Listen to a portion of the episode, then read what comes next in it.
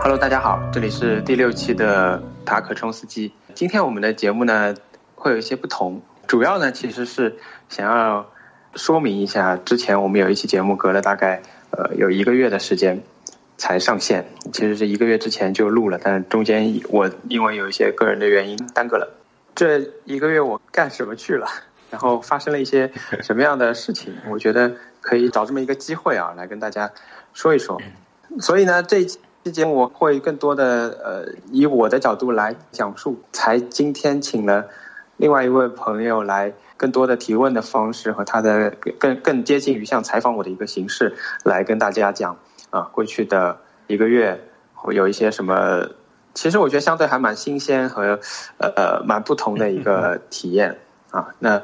今天来到的朋友是大呃大家好，我我我是老张，呃我是大理的朋友。好，那我先揭晓谜底好了。接下来可以方便那个老张来继续的他的一些好奇的地方或者他想了解的地方提问。我在上个月月底回国，呃之后下了飞机，然后就去了集中采样点，然后就被发现是病毒呈阳性，然后所以呃入院治疗了一段时间。现在我又回到了家里，这样子。嗯所以接下来可能更多的时间，对和更多的问题给给老张来嗯提问。嗯，这是一个不太常见的这个播客主的这种经历。大理来找我做这个节目的时候，我也不知道要怎么来做。其实因为更重要的是，呃，可能要你来讲述一些呃这个事情。你先跟大家讲一下，比如说你这一个月最早那是怎么是什么样的场景？啊，这个被确诊的当时是一个什么样的情况？嗯，大家都知道，大概在上个月月中开始嘛，就很多的这个入境的方式就进行了缩减。到了现在，肯定是几乎没有。现在从航班的角度来说的话，呃，执行所谓的一个航司一周一国一班的这个政策嘛。当时呢，其实呃，只要还在通航的国家。当通航国家很少的情况下，只要还在通航的国家，还是都可以飞的。嗯，但是在我呃，在从三月中到三月下旬的这一两周的时间里面呢，政策就是是其实是一个急剧波动的一个状态。嗯，就是通常一开始说啊，回回来之后要这个居家隔离。嗯。啊，当然一开始可能是重点地区回来的时候要居家隔离，嗯。然后扩展到所有的地区回来之后都要居家隔离，然后再扩展到重点地区地区要进行核酸检测，然后再扩展到所有地区要核酸检测，最后到就是扩展到所有地区，就连居家隔离都不可以，必须要全部都要到那个嗯呃集中隔离点去隔离。因为因为跟我也密切相关嘛，所以在观观察这个政策的过程当中，其实还蛮忐忑的。就我我不确定我到底要干嘛，因为如果我要居家隔离，我可能要呃提前让我家里人在家里准备好东西啊，嗯，不管是就是生活用品哈，还是嗯吃的用的这样子，嗯，然而这些政策执行呢又非常的呃怎么说就没有缓冲时间啊，就他可能今天通知了，然后明天起就变化了，就按新的政策开始执行，嗯。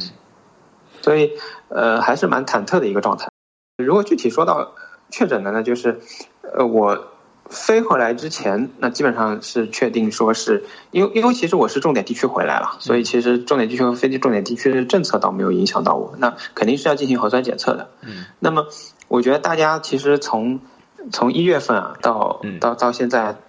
时不时可能很多人还是心里有一种忐忑的状态，尤其是在外面出去过啊或者跑过的人。嗯，就有接触过不同的人群的人都不知道哎会不会，呃有这样的风险。嗯，所以我当时是觉得啊，检测一下其实也还是一个比较好的事情，就可以排除掉心里的这种不安嘛。嗯，飞机降落之后，才有一个很漫长的等待过程。嗯，主要一个就是说跟呃地面上的这些呃检验检验检疫人员沟通，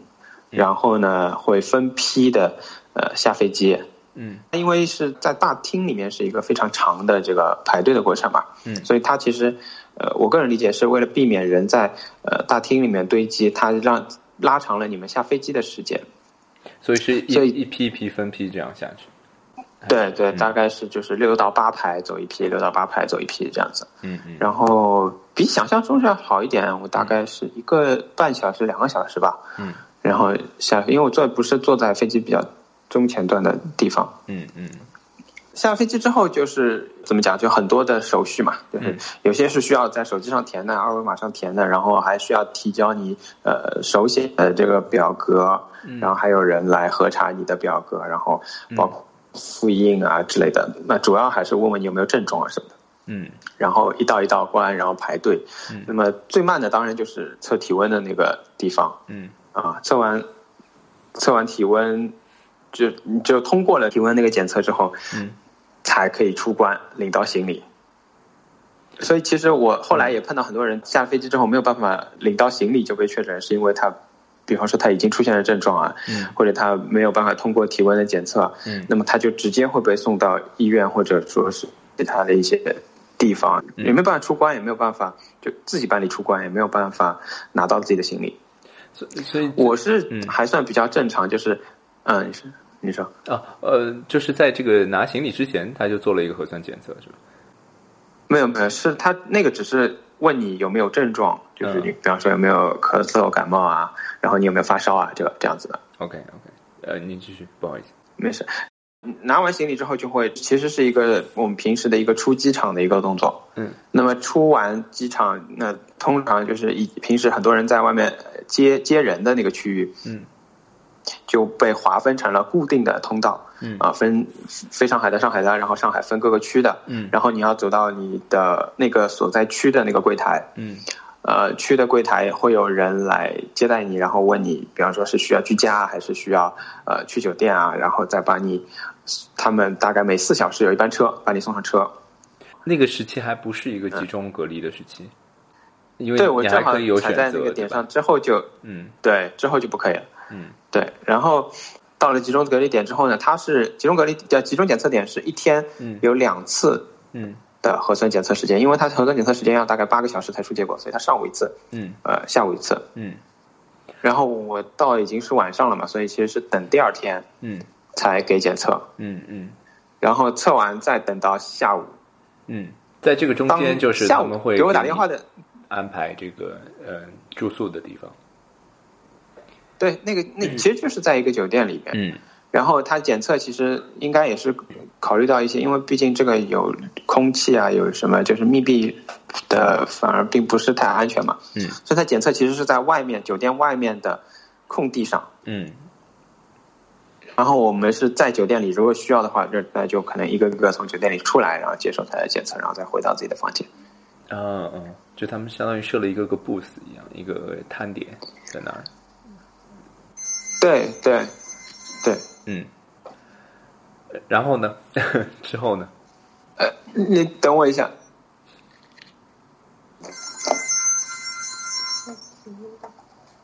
嗯，稍等一下，等我我我按个那，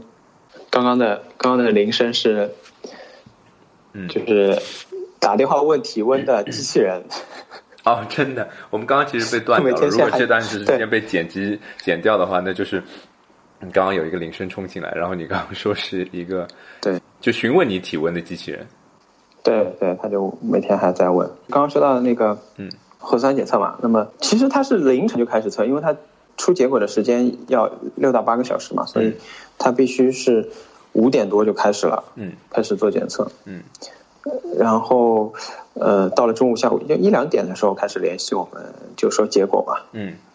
等到一两点联系我们的时候就不太对了，就接起电话开始问你，嗯啊，你过去就分别到过哪里啊？然后你嗯在飞机上有没有吃过东西啊？有没有拿下来过口罩啊？有没有去过厕所啊？然后你嗯在这个大巴上有没有口罩拿下来之类的？前是前后排有没有人嗯啊？有没有拿口罩之类的？嗯嗯就不对头，然后就问他，嗯，然后然后他说你们就是是阳性的，所以你们接下来要去医院。嗯嗯，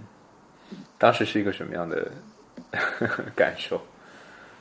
当时还蛮震惊的，因为为什么？因为我虽然是重点地区回来的，但是嗯我回来的那个地区，嗯就是从我回来之前到我回来那个时候，然后到现在为止，嗯除了我们都没有其他人，就是这个输入性病例是没有的。啊因为我就等于说，这个国家从头到尾在上海就只有我们两个人，就只有我和我老婆两个人是确诊病例。嗯，就不像有些区域或者最近的，比方什么俄罗斯什么每架飞机啊，或者每次入关啊，都会陆陆续续有一点人呢，不一定多，有时候有两三个人、四五个人这样子。嘛。嗯，但是从头到尾，从嗯疫情发生到现在，我们去的这个国家的输入型病例就只有我们两个人，所以我当时也没有考虑过，虽然传播范围都比较广，但我没有考虑过好像，呃，会有输入型病例跟我们这架飞机回来，而且是我们这样子。第二就是我们两个人都没有。嗯其他的不适的症状，嗯。但是因为现在其实大家都很敏感嘛，你说嗯。一个人从早到晚他有没有什么喉咙痒或者打个喷嚏的时候，嗯。那我想偶尔还是有，但是我们没有这种明显的呃症状，就非常不舒服啊或者发烧之类的。嗯。当然我们在回国前的几个礼拜已经就是几几乎很少出去出门了嘛，嗯。所以这方面的心理准备是基本上是没有的。嗯，对，甚至不是说你们没有心理准备，我觉得朋友们听到这个消息的时候，我记得当时看到你说啊，这个群里面看到这样的消息说，就是大家是百思不得其解，呃，因为你本身不是一个在防护上面大大咧咧的，反而是是我们觉得为什么连你都可以中的这种类型。所以你当时会有一些其他的情绪嘛？觉得，因为我记得当时的一个感受就是不清楚。我觉得很自然的一个疑问就是，你到底是在当地感染的，还是在旅途当中呃感染的？我想这个有没有闪过这样的念头？然后同时回想到你们当时要决定回来的这个决定，有没有感到一些？当时就是当在决定要回来的时候，那那个决定是怎么做出来的？当时的那些气氛是什么样子的？在国外，呃，要决定回不回来，嗯嗯什么时候回来的时候？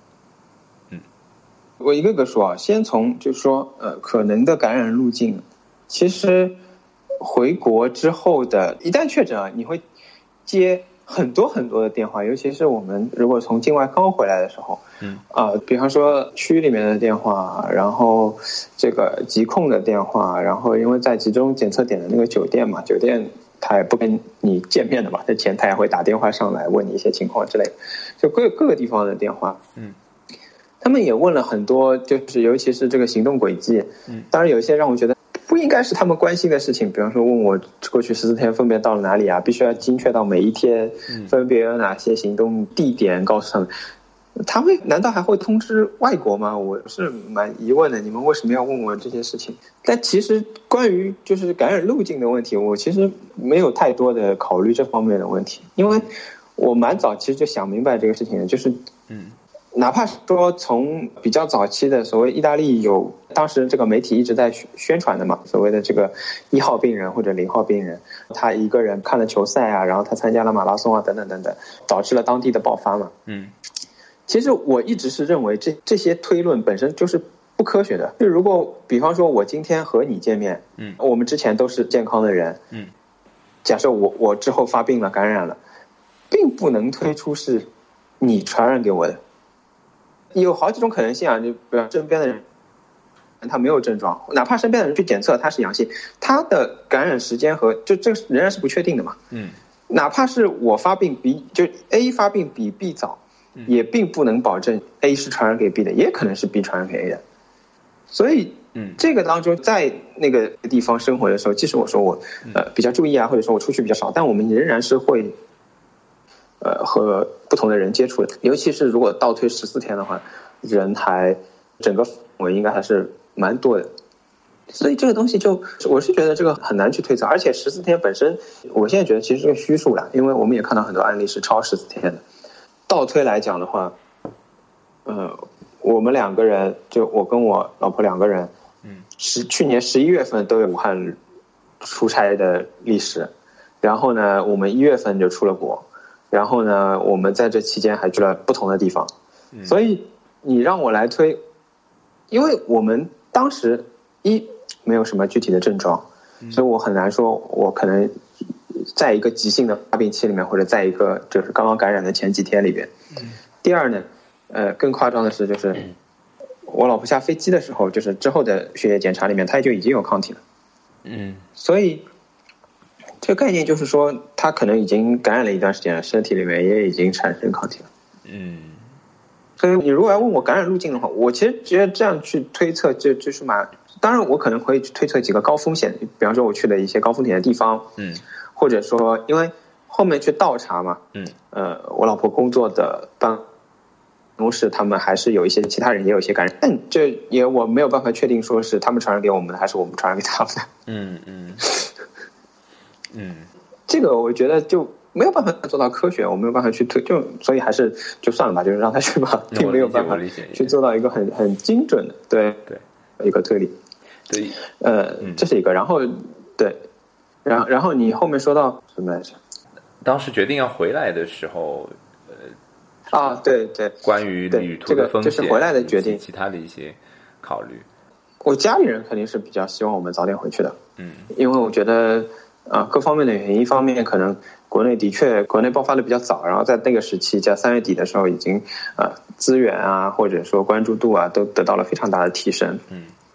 安全性上在宣传上各方面也比较好，嗯。但其实我觉得其实大家也都还是更多的认可说，如果你能在一个地方不动，呃，你就待在家里是减少风险，那其实是最安全的。嗯。我家里人跟我讲了很多关于在飞机上应该怎么怎么样的一些嗯。要求、注意事项，嗯。比方说你必须全套防护啊，减少饮食、喝水或者减少去厕所之类的。嗯。但我个人其实也不是很赞同这种方式，因为其实你也可以去看到，当时这种新闻很少，但是其实还是有的。经过长途飞行，然后将近你想飞将近要飞十二个小时，嗯。再加上飞机上等的时间，嗯下了飞机之后，你过那些检疫也都是，就飞机上可能还会发东西，过那些检疫的时候就是更是没有任何东西的。嗯。再到你上大巴，嗯。前前后后将近要可能有十六个小时甚至更长的时间，嗯。你完全不吃东西不喝水，嗯。甚至身体可能进入一个脱水状态的话，其实身体是很虚弱的。嗯嗯这种时候，你说还是处在一个呃，就是接触病毒的，就如果周围有人啊，或者周围的人都是从国外回来的，可能还是处在一个接触风险的阶段的话，我其实觉得这个风险反而未必大比嗯。你在飞机上嘘对稍微的吃点喝点，就是就是在这个短暂的时间里面嗯。来的来的这个风险未必来的小，我觉得，嗯，这个跟后来那个张因为其实你主动让你医生提到嗯你说。的一个建议也是一样的啊。他说这个嗯十几个小时你不吃不喝，这个是不太现实的，反而是要增强一些抵抗力。我打断你了，你接着说。嗯嗯，我们回来重要的一个原因呢，就是呃签证差不多到期了。嗯嗯我们签证原本是在四月初到期的，嗯嗯如果我去选择一个四月初回来的时间呢，那就是在航班越来越收缩的情况下，嗯其实是更难的。嗯嗯一个不方便，另外一个可能成本会比我们原来的更高。我其实机票已经重买了两次，嗯就被取消了或者被就无法入境，就是签证的原因不符合他们的政策，你就必须要改航空公司这样子。嗯所以，与其放在后面，还不如就是稍微早点回来。更重要的原因呢，是因为我老婆是去工作的嘛，所以当公司觉得啊、当地的风险比较高，你们应该回来的话，我们也并不能够有太多的理由继续在一个地方待着。就我不能说我觉得待着不动是比较安全的，我就不回来。对，所以其实客观上也差不多到了一个应该要回来的一个状态。就始终是在做一个风险的评估。当地的时候都是戴着口罩的嘛。现在回想那个时期，你们所在的地区，其实大家对于口罩的认识跟使用是跟我们这边的习惯或者现在的状况还是不太一样的。当然，最近可能那边的有些改变了哈，其实包括像如果出门要坐公交，那必须戴上口罩、嗯 compulsory 这样。我没有去查这个，但我昨天听到一个意大利的一个朋友，他也跟我提到了，他啊，感觉非常非常奇怪。他很久没出门了，大概也是。他站在这个街上，大家都戴着啊口罩啊，你就看不到大家的表情，是一个非常 surreal 的一个状态。当然，现在的情况是这样，当时的情况可能不是这样。你们当时戴不戴口罩呢？然后会碰到一些什么样的境况吗？如果其他人不戴或者怎么样的话？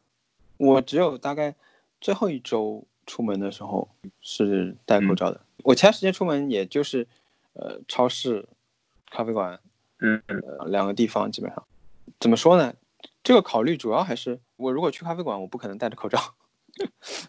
呃坐在那里。嗯。呃，另外一个，那要么就是如果评评估风险，如果觉得风险比较高，我就不去了，我就不出门了。就最后两周基本上是这样子。超市的话，我是觉得呃呃时间比较短啊，我去了拿东西就回来了这样子。更多的考虑的确可能就是因为他们的习惯和他们的接触到的呃状态不是我们的概念里面的状态，他们觉得你是重症患者，你是不适宜出门的人，你才 应该戴着口罩，而你不应该出来这样子。对。但是，嗯，差不多最后的三周吧，三周到两周，我老婆去上班，基本上每天来回就，因为她要坐公共交通，所以她就都会戴口罩。对，到了最后一周回来之前是去买一些像一次性手套啊什么，就飞机上要用的东西。嗯，这种时候马路上，就像你说的，开始戴口罩的人开始多了。当然，你最先看到的基本上都是。少数裔，尤其是亚裔开始戴，然后慢慢你会看到一些，我我我不知道，我只能从外貌推，可能是拉丁裔的开始戴，然后更多的可能西方人后面也会，他们也会开始戴，呃，因为三月底或者说三月中中旬那个时候，最他们面临的最大的问题，呃，一个是观念上的转变，另外一个是的确是没有地方可以买口罩，我我一月底在中国爆发的时候。我就有关注过那边能不能买口罩，那时候就已经很困难了。当然那个时候更多的是被买回中国来嘛。但到了两月，尤其三月初开始，如果当地开始有人需要戴口罩，的确是很很难很难买到。嗯，跟我们讲讲那个呃确诊之后的情况吧，包括入院之后发生的一些事情。呃，我我具体从哪开始讲起啊？因为我我知道你其实还在呃网上也发一些文章，记录一些当时的呃这个嗯像这个日记一样哈。其中有一篇提到了这个也确诊的这个外国人啊在那边的经历吧。嗯，我我先说一下好了，看看你有什么感兴趣的地方。好，我们那个时候基本上因为。境内认为几乎是没有病例了嘛？那个状态反而跟这几周不太一样，而这几周可能陆陆续续境内还会报一些本土的病例。那时候基本上全部都是呃境外输入性病例，所以外国人的占比不小的。我们刚进医院的时候呢，在我们那幢所谓的那个治疗的楼是新开的，他们说刚刚装修好，然后刚刚开始运行。就给我们的感觉，就很多东西就是像从零开始一样。比方说一开始吃的东西也不好啊，医生也不知道我们吃什么，就是医生会很奇怪的，比方跑进来说，呃，他说你们要多吃点啊，你们平时的饭菜，尤其是菜，呃，要要多吃点，提升你们的免疫力嘛，尤其是肉要多吃点。嗯我就把医生叫过来，我说你看我我这个里面没有肉啊。你叫我多吃点肉，里面没有肉，然后，然后医生再去再去了解这个事情啊，然后再提出来说，来来来改善这个事情。有很多的输入性病例是外国人之后呢，他们也开始给他们提供一些嗯。所所谓的西餐了，但其实后来看到这个西餐也不怎么样，所以 就可能还没有中餐好，因为毕竟那些厨师什么可能也并不会弄嘛，他只是他们认为西方人可能会想吃什么，然后就弄一些那样的东西，然后三顿饭都给他们送面包这样。他们跟外国人的沟通，对中国的医生来说是一个新的挑战吧？我觉得，首先一个就是语言问题，有些会说中文还好，有些可能中文也不会讲的话，嗯，后来医院有买翻译机，刚开始的时候医院没有翻译机，然后医生还会来问我们啊，这个怎么说？然后他再去跟外国人去说，就相当于病友之间有一些志愿者。因为因为我病房里的外国人他是会说中文的，但他们因为跟我们有时候跟我们聊多了嘛，他们比方去到下一个病房之前，他可能有一些想说，但他又不确，医生也不太确定怎么说，他先问我们一下这个话怎么说，记住这个英文之后再跑过去，确实等于因为他每天巡房也要去问嘛，就就你你的身体状况啊，你你你最近的有没有什么症状啊之类的，我觉得这纯粹是个人感觉猜的啊。呃，一月底到两月初的这个中国时期的这个治疗，我觉得是一个蛮紧凑和紧张的一个过程，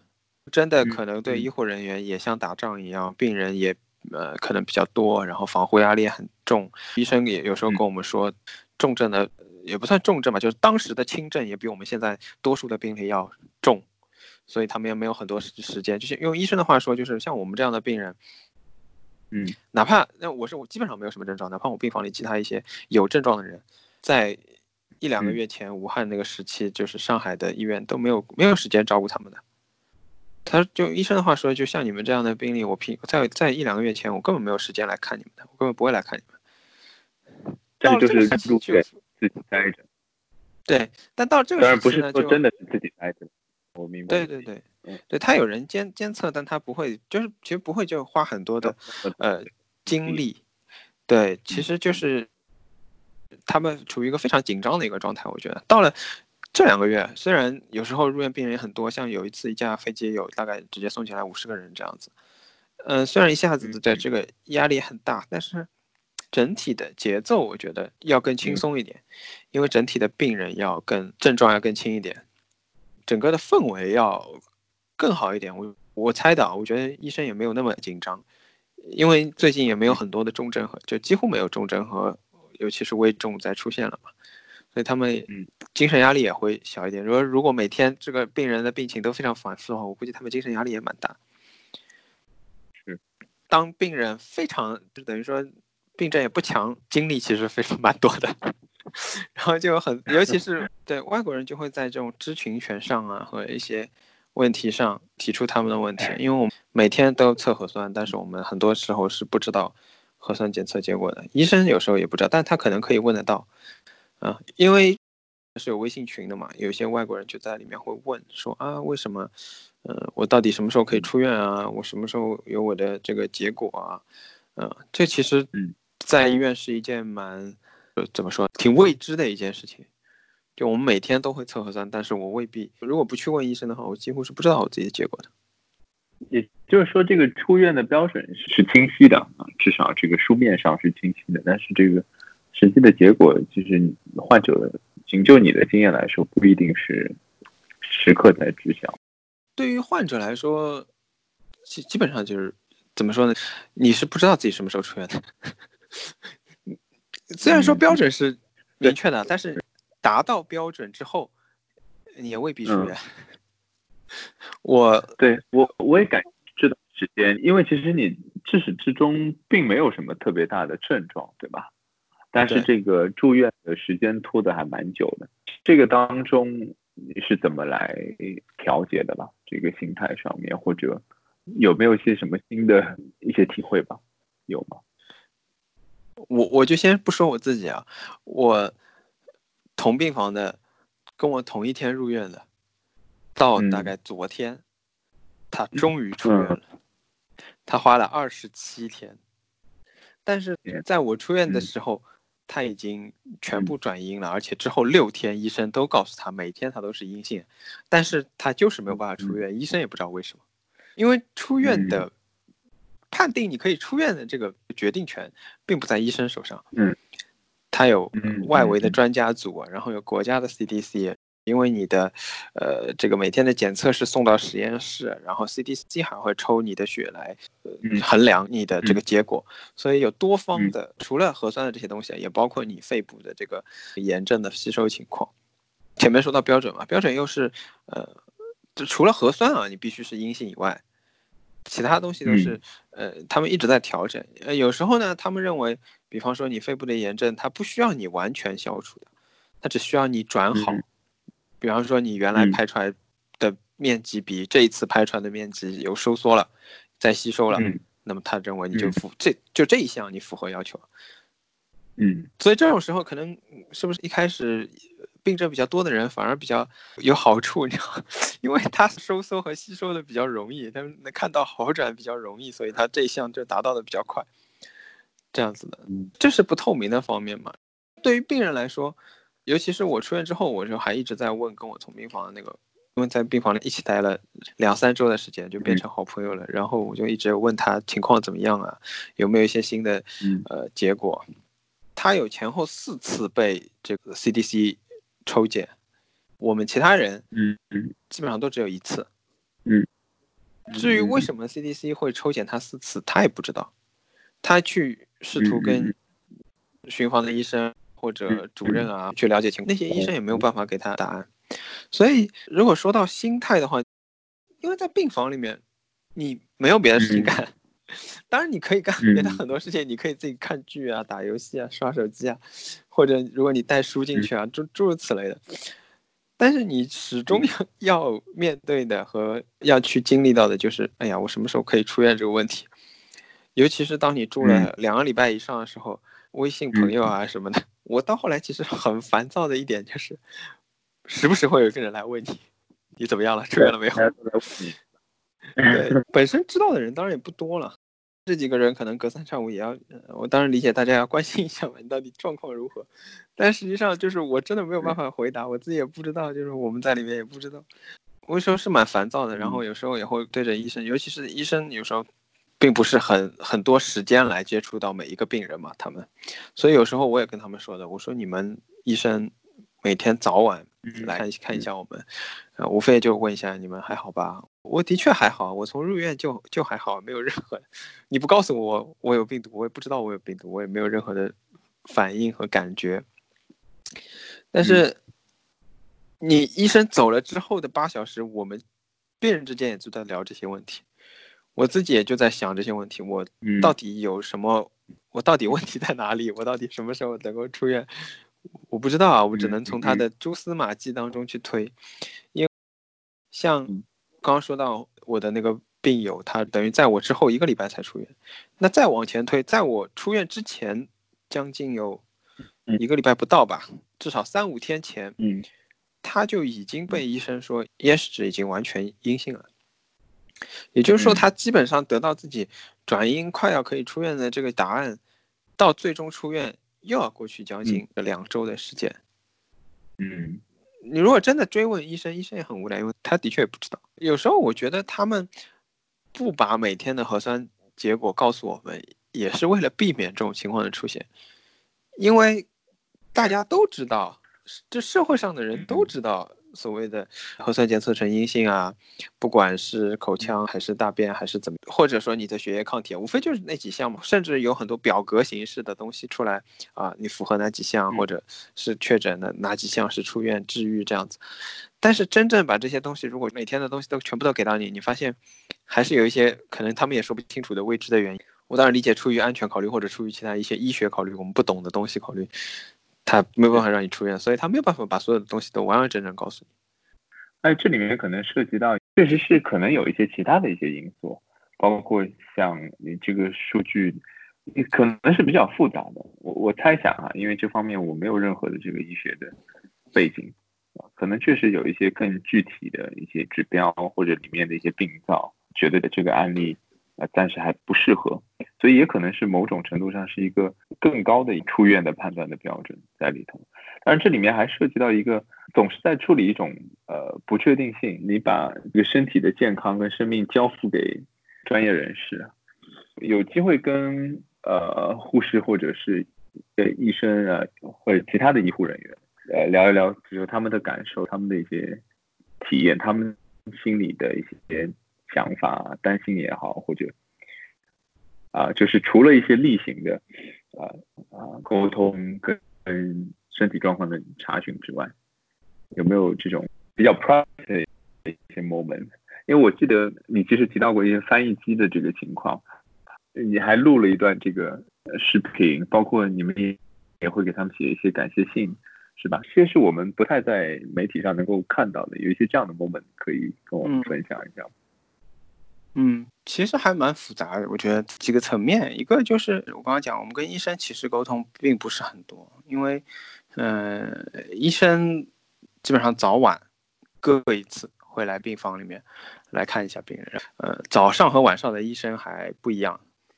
嗯，如果你没有身体没有什么问题，他推门进来说啊，都还好吧，那个起床起床，你还好吧？你说啊，还好。啊，他差不多就走了，因为也没有什么事情可以说。你最多说啊，我医生，我最近怎么样？那个核酸怎么样？他说啊，你，呃，可能呃弱阳性啦，或者已经有一个达标了，你再努力努力啊，不要急啊之类的，这样子。然后跟护士的接触呢就会多一点，因为护士是整段时间都在病房，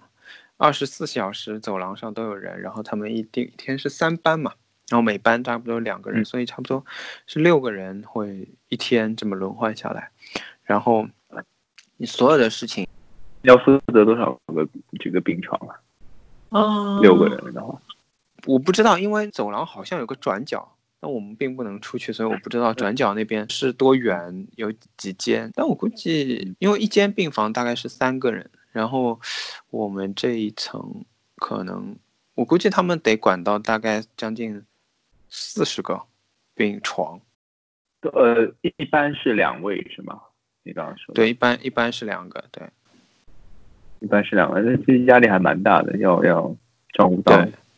三十个的话啊。你接着说，因为他们一直都在。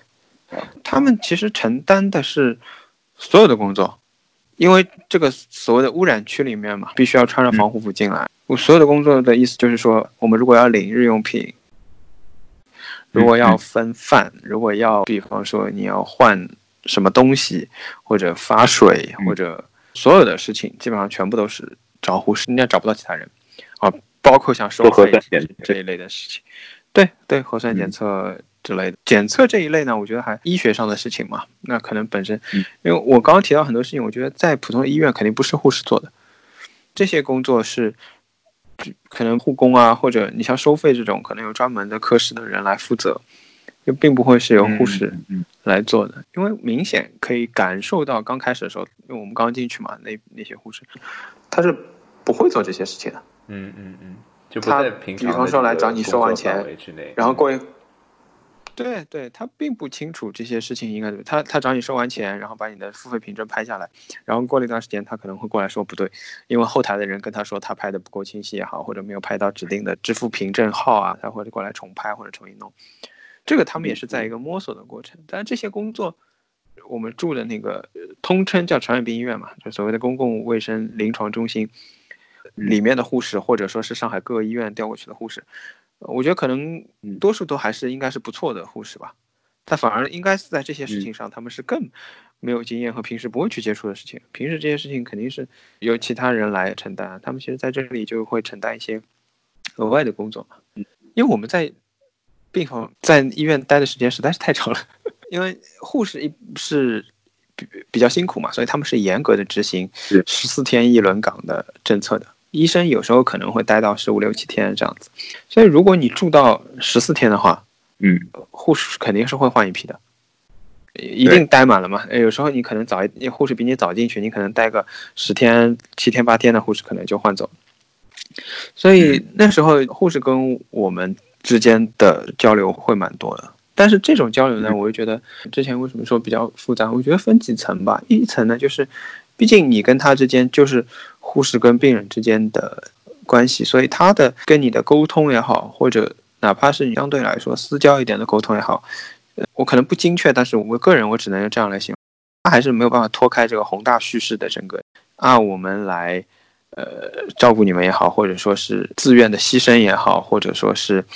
呃为了整个社会啊，或者为了整个疫情啊，我们来做这样一些工作。其实整个的。逻辑和叙事肯定还是在这一套的话语体系里边的，然后到他们具体的工作呢，一个我说他们的确承担很多的工作量，另外一个呢，跟我们沟通当中也有一些，他心态的确是比较乐观，人本身性格也比较乐观，所以，嗯，我觉得在这当中其实可以看出很多的不同的，有些护士就因为的确我说了很这些工作在平时的他的工作当中不是他承担的。所以可能有些人他的确就是很不愿意做这些事情，嗯，当然对于病人来说，我可能是习惯了，因为我在这待了十天，待了十五天，这些事情都是护士做的，那我除了叫你护士做，我没有别的办法。但是，嗯，可能换一个护士，他可能就很有会表现出，我们会感受到有些可能会比较抵触。对于那些他。比较积极乐观，那对我们来说，当然我们也会受他的感染，因为像我们这种比较轻轻症的嘛，有时候他就会过来跟我们，等于说像聊聊天一样，或者是来打针的路上就随便来聊两句这样子。嗯嗯。所以他有叫我病房里的外国朋友帮他，因为他们需要一些外国人的这个沟通来证明他们的一些工作的成果，嗯呃感谢信的形式也好啊，或者因为我病房里的外国人其实会说中文嘛，但是比较好沟通的情况下，然后让来跟他试那个翻译机，嗯嗯嗯嗯，其实一样的，跟他们在这种类型的沟通里面，仍然也是说你放心，我们上海有最强的呃医疗力量啊，你在这里安心的治疗，我们一定会帮助你这样这样的话语体系。我我觉得这这种其实还还是一个不是太 private 的一个体系，就还是一个呃。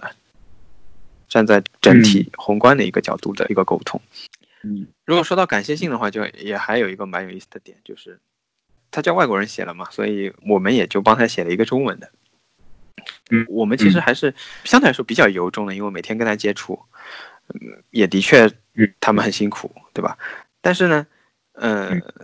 他们有跟我们特别强调，就说，哎，能不能帮我们把我们的护士长也写上？就这个事情就比较有中国特色，你知道，就外国人并没有办法理解。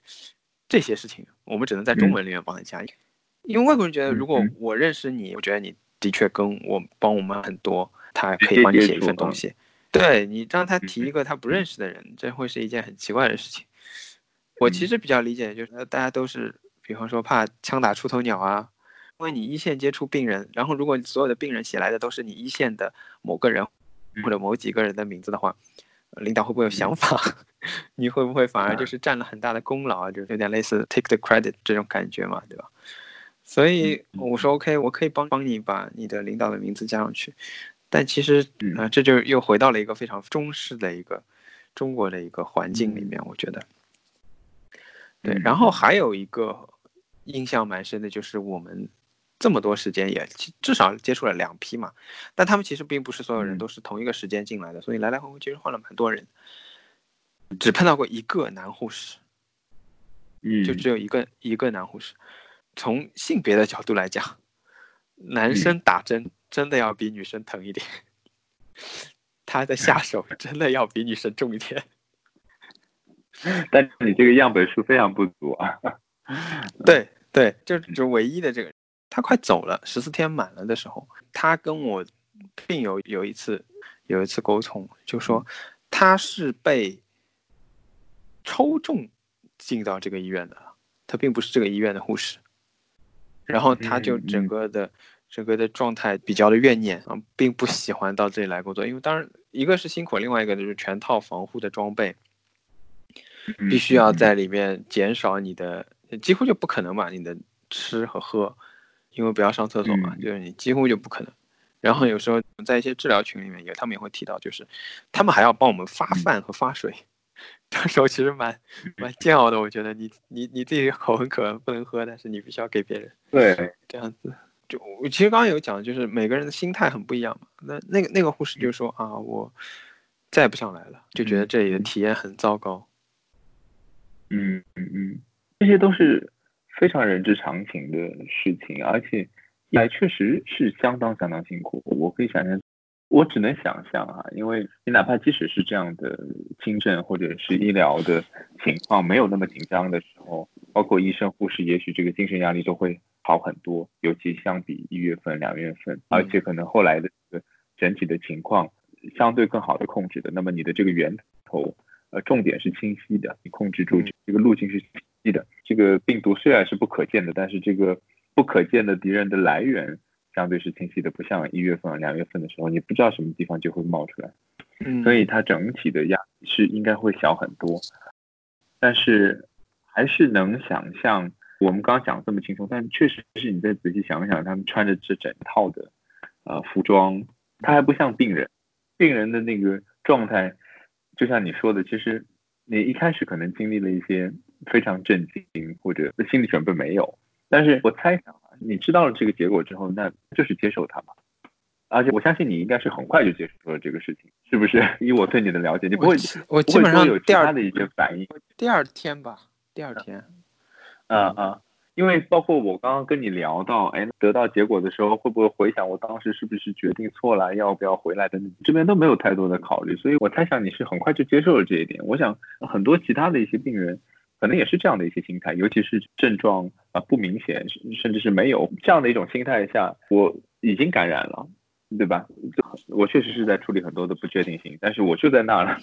啊。但是我想医护人员的那种感受可能是在尽可能的自己不被感染嘛。那这里面的我心理压力始终是存在的。这就像我记得一月份刚刚初期的时候，整个中国还没有完全染红的时候，各个地方开始出现有一例有新增有确诊出现的时候，我记得有那么一个短暂的过程。有一个朋友当时跟我讲，他说，呃，江苏比如说确诊了，他说今天终于确诊了，他说某种程度上松了一口气，就是有了一个确诊案例，因为之前大家会很焦虑，说到底这个情况实际上是怎么样，呃，不知道这个没有是不是意味着真的没有？等等这方面的一些呃信息的披露啊之类的一些问题，你反而就把这个事情讲清楚。可能就会更好一些，所以这个好像会涉及到一个说，我们现在回过头来想一想，一月份的时候，大家的一阵的焦虑，可能是跟传染病的防治、公共卫生当中很重要的一点，及时的信息披露是有很大的关系的。这期的节目就暂时先到这里了。我跟老张呢，最终聊了三个多小时，虽然前前后后絮絮叨叨。内容也不一定非常的有条理，甚至有些不着边际。老张最后感叹：不知道有没有人愿意听完我们这么长的絮絮叨叨。所以呢，可能整个的节目会分三期。